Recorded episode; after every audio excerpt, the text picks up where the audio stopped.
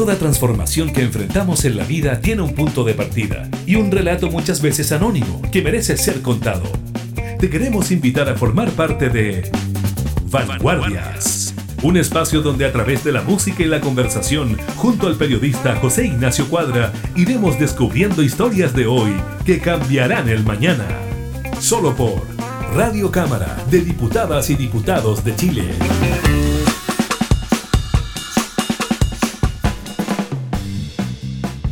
Chile y México desde tiempos inmemoriales siempre han estado conectados, ya sea por el fútbol, por la música, por el Chavo del Ocho, por la literatura. El gran Roberto Bolaño, que pasó gran parte de su juventud allá en el, en DF mexicano. En el programa de esta semana vamos a conversar con Laura Baeza, una joven promotora escritora mexicana, quien está lanzando por estos días un nuevo relato, una serie de cuentos que vamos a descubrir. Para partir vamos con el cover de Café Tacuba de Las Flores. Estas son Vanguardias, historia de hoy, que cambiarán en mañana. Vanguardias.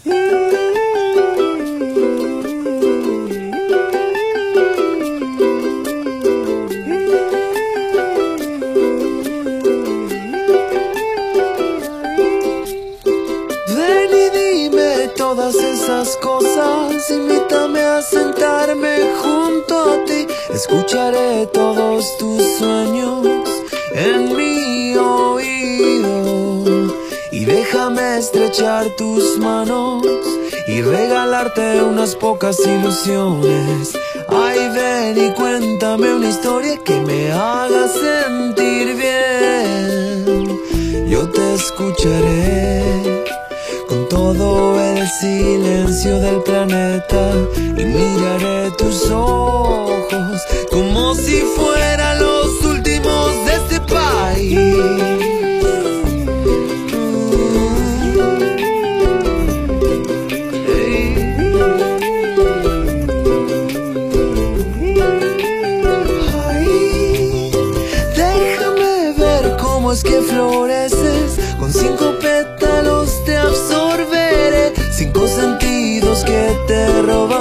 un poco de tu ser. Y seis veces para vivirte debajo de una misma luna. Y otras nueve pasarán para sentir que nuevas flores nacerán. Y que cada estrella fuese una flor. Y así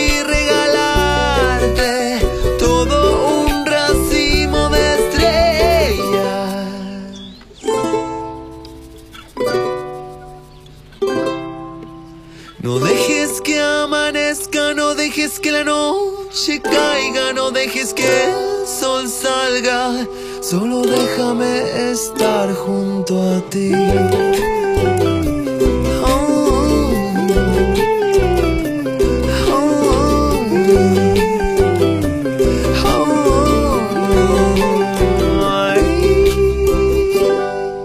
Vanguardias. Historias de hoy que cambiarán el mañana. ¿Cómo estás, Laura Baeza? Bienvenida al programa el día de hoy. Hola José, qué gusto estar aquí juntos compartiendo y muchas gracias a ti y a toda la audiencia por escucharnos. Claro, juntos y distantes, ¿sabes? Porque tú estás en este momento en México, ¿no? Exacto, en la Ciudad de México, aquí vivo. Claro, contar a la gente que en el momento de esta grabación acá son poco más de las 4 de la tarde y ya son poco más de las 3 de horas. Laura, tú eres bastante joven. ¿Cómo se introduce la literatura en, en tu vida? En tiempos donde hoy día la inmediatez parece estar en las redes sociales, en Instagram, en TikTok y todas esas cosas. Sin embargo, tú tomaste el camino de la escritura. Bueno, siempre he estado inmersa en la literatura de una forma u otra. Me asumo principalmente como lectora porque así fue como llegué a la inquietud de escribir. Eh, me fascina contar historias, me encanta el uso de la imaginación y creo que la herramienta más accesible son los libros y, y narrarnos el mundo tal cual lo percibimos. Sin embargo, también estoy muy involucrada en lo inmediato, en las redes sociales, en las noticias que nos llegan de un momento a otro. Al final somos parte de esto y hay un movimiento y un enorme cambio de acuerdo al tiempo en el que vivimos, pero la literatura permanece desde tiempos ancestrales y dependiendo de la época, la literatura va tomando otras formas. Laura, ¿Y tú sientes que la literatura latinoamericana tiene, tiene conexión? Porque como yo decía en la intro, nosotros en Chile conocemos mucho de, tu país por las teleseries, por el fútbol, por el Chavo del Ocho. Y ustedes también conocen mucho de nosotros por escritores que han ido para allá. Gabriela Mistral, sin más lejos, estuvo ah, viviendo en México. ¿Cómo sientes tú esa conexión entre dos países tan lejanos? Lejanos y no, porque si bien geográficamente nos separan miles de kilómetros, sí siento una, una gran influencia con escritores del resto de Latinoamérica. Bueno, Chile.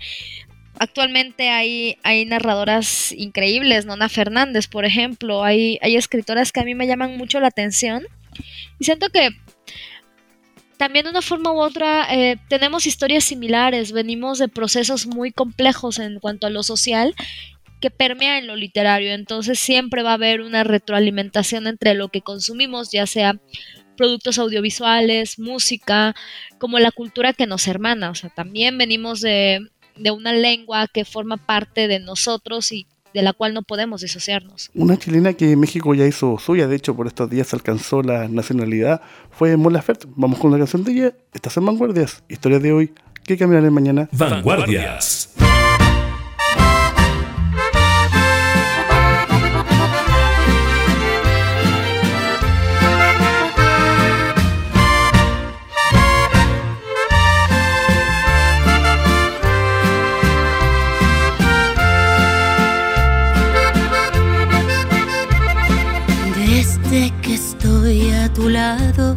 No sé concentrarme.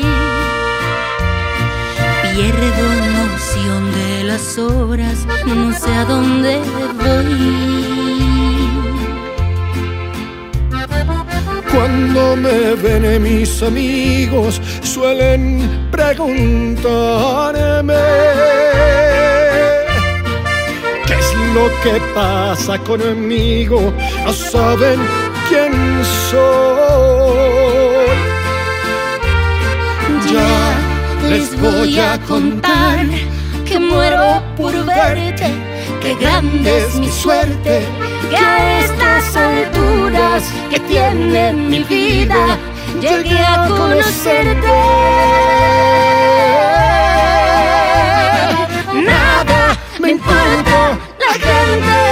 Nuestro tiene que saberse en honor a esta pasión. Hay que decirlo de frente, que a este mundo le es urgente que se sepa nuestro amor.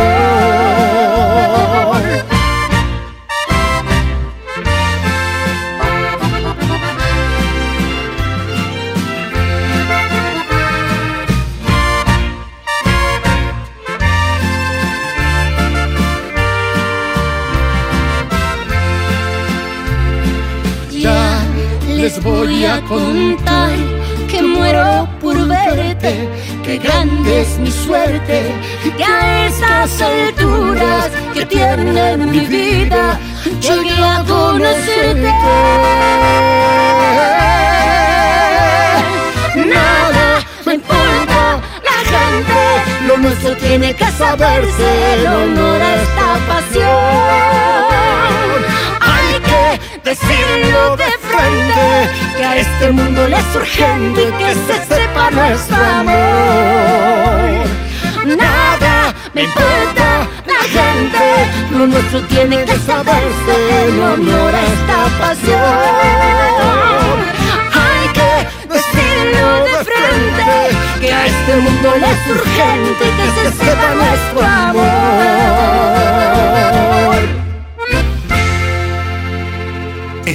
En Vanguardias.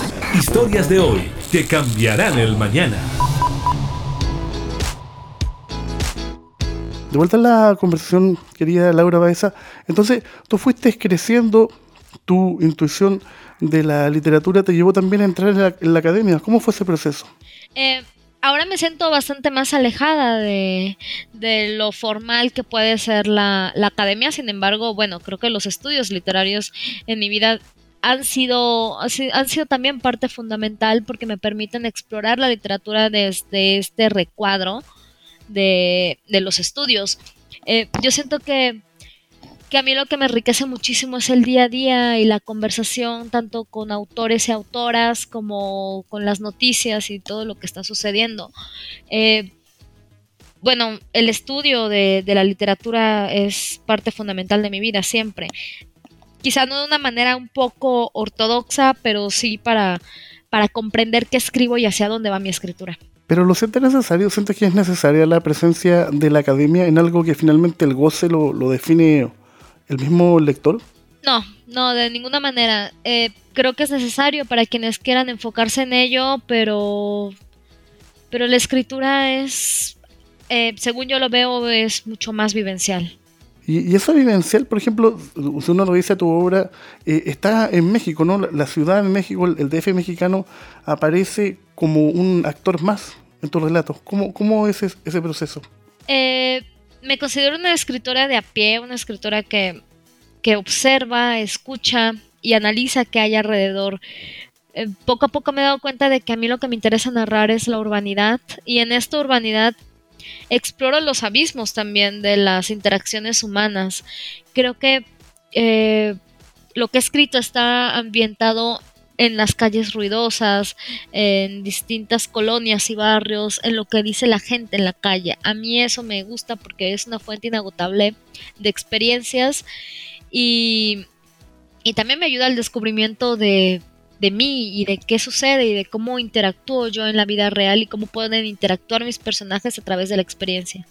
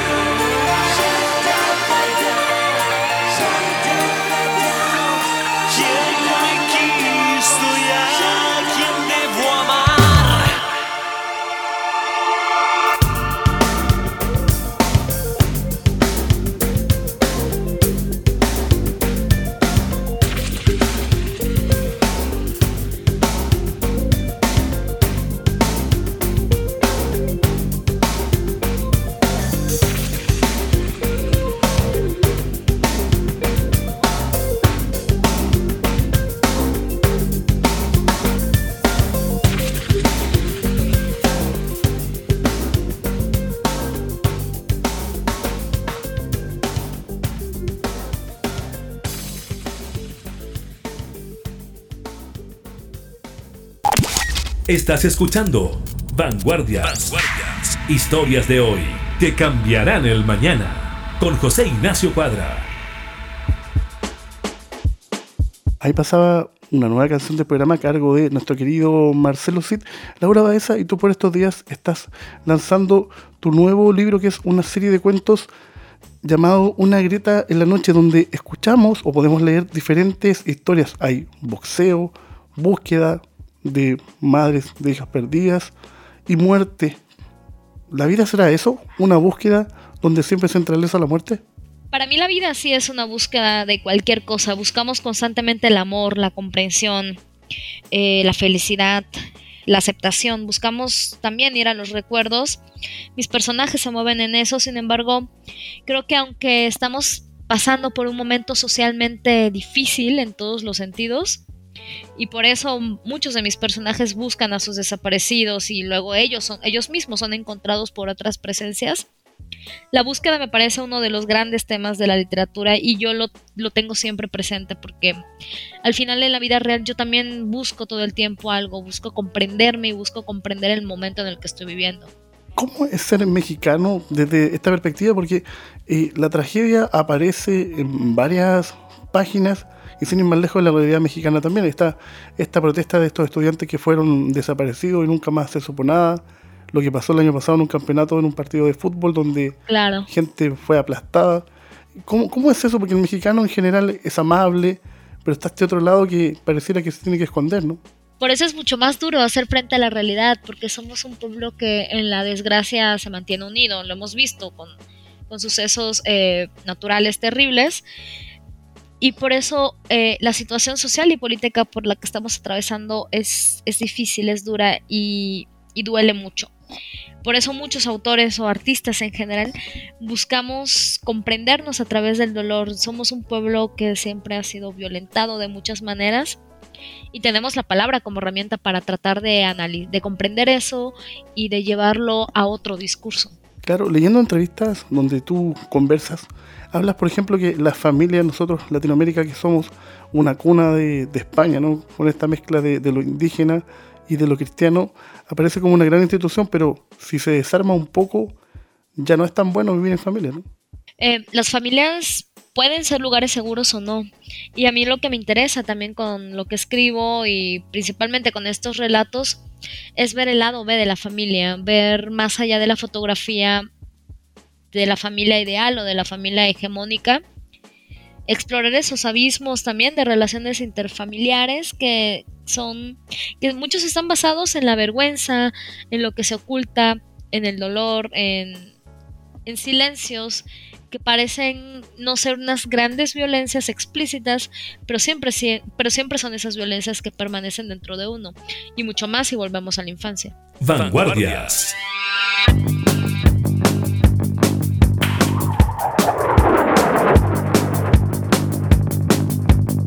de cuando cayó el viejo muro de Berlín. ¿Se acuerdan de las palabras y la libertad?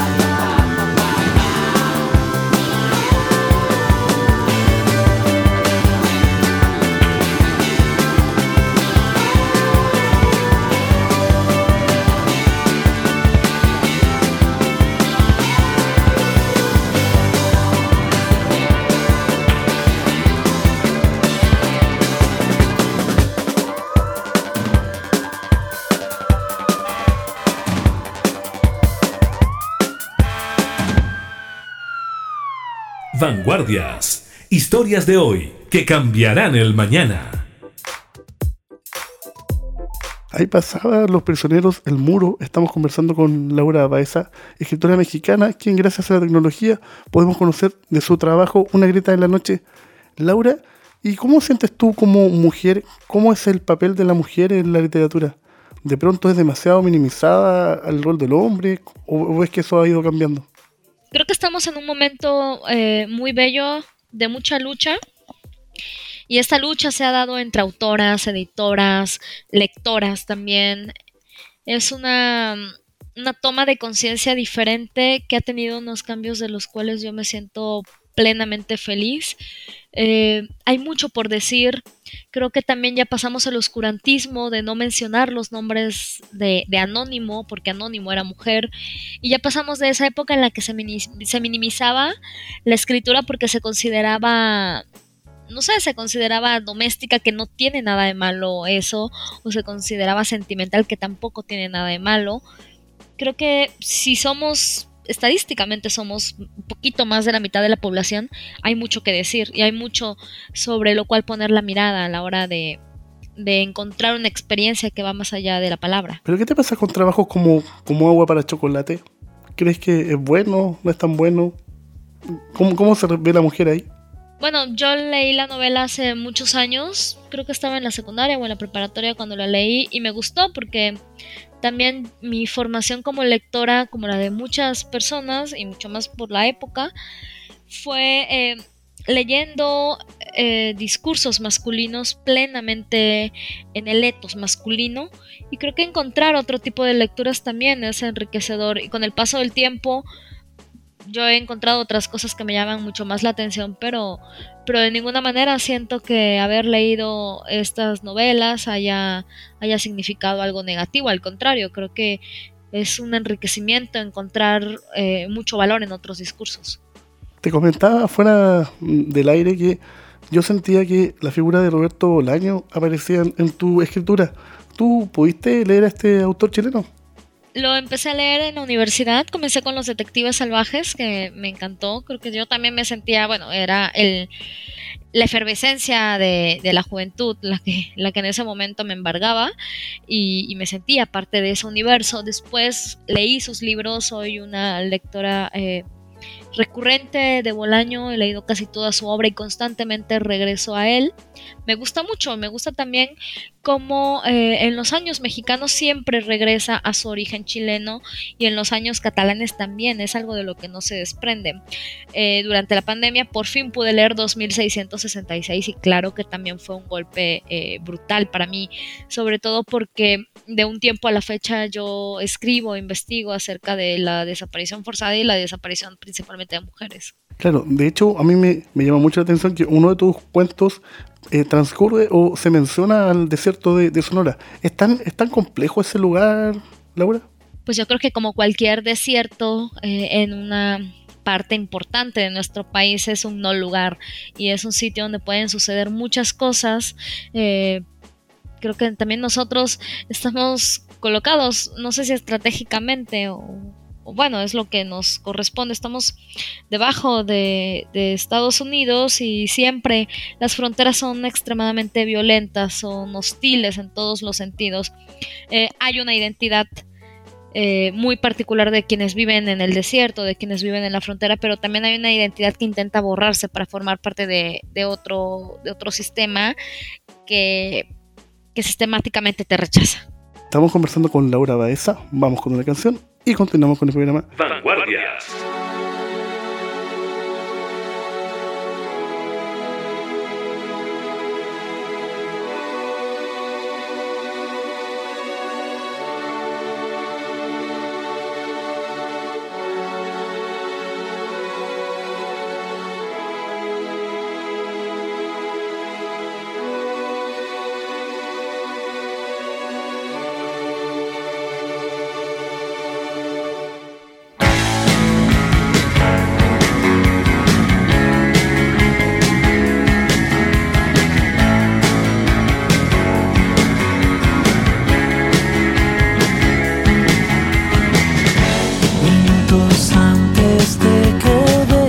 live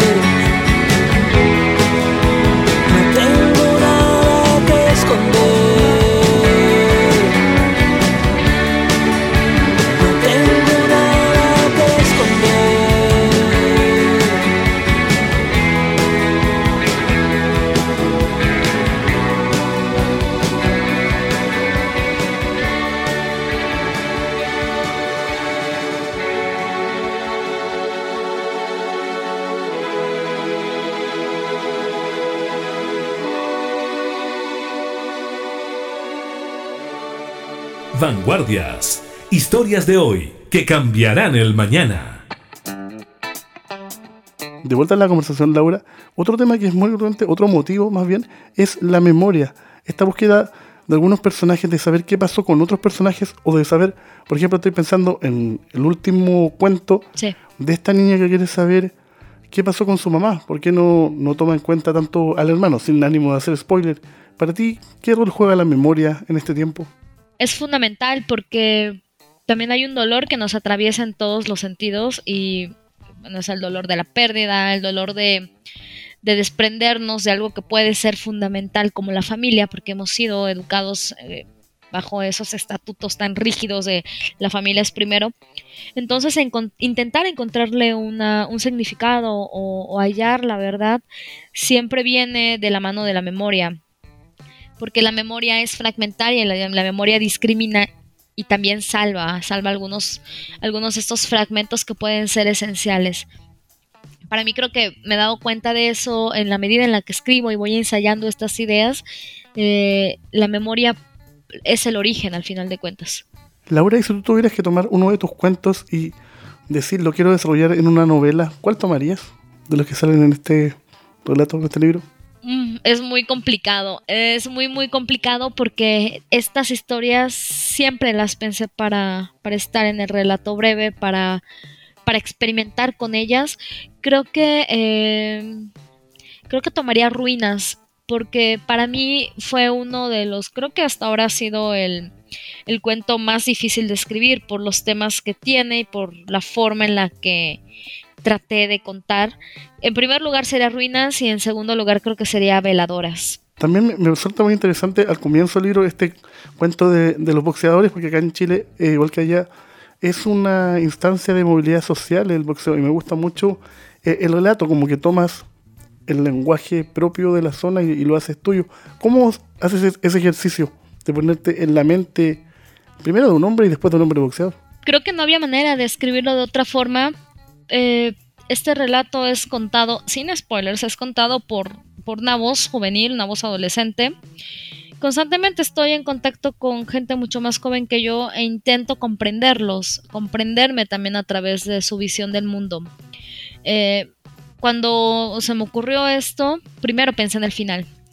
Primero pensé en esas últimas líneas, en lo que sucedía eh, después de, ya, ya, lo leerán, en lo que sucedía en esas últimas líneas y después fui al origen, que era, ok, para llegar a esto necesito voces eh, masculinas de cierta edad y necesito contar la historia de otro personaje, pero en realidad no se trata de ese personaje, de un boxeador, se trata de lo que sucede alrededor eh, de la migración, de las familias que que no son las hegemónicas, sino que son las familias que se forman porque así es la vida y es lo que sucede y lo que la vida da y también lo que la vida quita. Eh, de cómo estamos tan acostumbrados a que nos vaya mal en todos los sentidos que intentamos darle un carácter casi divino a un hombre únicamente porque nos hace sentir bien que triunfe en el deporte y que nos devuelva un poco de la esperanza que todo lo demás nos ha arrebatado. Entonces partí de ese final y comencé a construir todo esto en mi mente y una vez que ya lo tenía listo, que supe también el tono en el que debía escribir, porque es un, un cuento totalmente verbal, entonces me di a la tarea de, sentarme y escribir y, todo salió pues así, justo de un golpe. Eh, también pensaba en la contundencia del lenguaje, este relato como hace una eh, es casi como una gran metáfora del boxeo, tenía que estar contado de esa manera, como si las sílabas o las palabras fueran los golpes y, es un solo párrafo y uno se siente eh, agotado leer, al, momento de leerlo. A mí me sucede con frecuencia cuando lo leo en voz alta, pero era eso, era la velocidad del deporte de contacto puesto en palabras. Aparte que es súper interesante lo que tú mencionas, porque claro, nosotros siempre nos quedamos con el milagro, con ese futbolista que llegó al fútbol español, al fútbol italiano, con ese boxeador que ganó el campeonato. Sí, así vivimos los mexicanos. Exacto, nosotros también vivimos con esa esperanza que ya fue truncada hace unos días. Eh, esperamos el milagro de parte de los futbolistas o de los boxeadores porque es lo que tenemos más cerca. Vanguardias.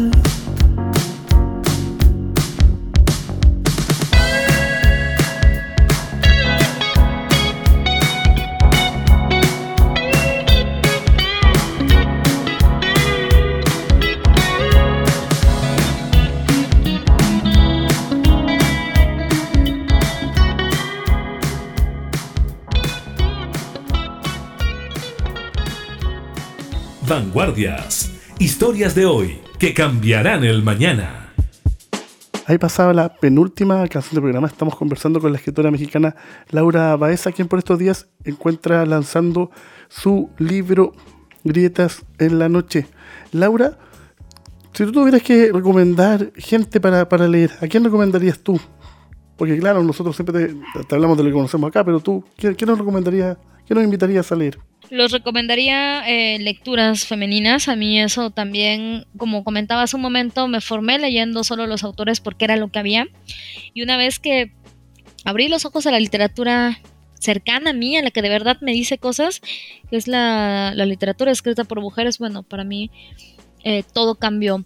Los recomiendo mucho de Chile a Nona Fernández. Eh, Alejandra Costamanga, que me parecen increíbles, eh, de Argentina a Selva Almada, que también es fabulosa, eh, de México les recomiendo la literatura de terror de Lola Ancira, que también eh, el terror nos dice mucho de la realidad en la que vivimos, y bueno, de Argentina Camila Sosa, que también habla de una manera bellísima acerca de la identidad.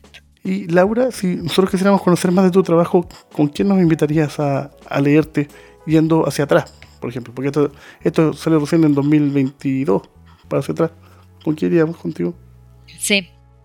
El año pasado publiqué mi novela Niebla Ardiente, que es también eh, este año llegó a librerías chilenas y de toda Hispanoamérica. Y tengo dos colecciones de relatos. Uno se llama Ensayo de Orquesta, que pueden conseguirlo en plataformas de lectura para lectura digital. Y el otro se agotó. Se llama eh, Ensayo de Orquesta y habla sobre músicos de orquesta sinfónica. Mira, me gustó eso. Voy a, tratar de conseguirlo y poder conversar. Te queríamos dar las gracias, Laura Baeza, por estos minutos y a ustedes invitarlos a conocer entrando en el sitio de Páginas de Espuma. Ahí están todos los trabajos de Laura y de otros autores que, como ella, nos tratan de mostrar la realidad en la que estamos inmersos. Recordarles que estamos disponibles en las diferentes plataformas y en nuestro sitio web www.radiocámara.cl. Perdonen por la voz. Muchas gracias Laura por estos minutos. Muchas gracias y los invito a que entren a ver el catálogo fantástico de páginas de espuma y que lean una grieta a la noche. Vanguardias. Historias de hoy que cambiarán el mañana.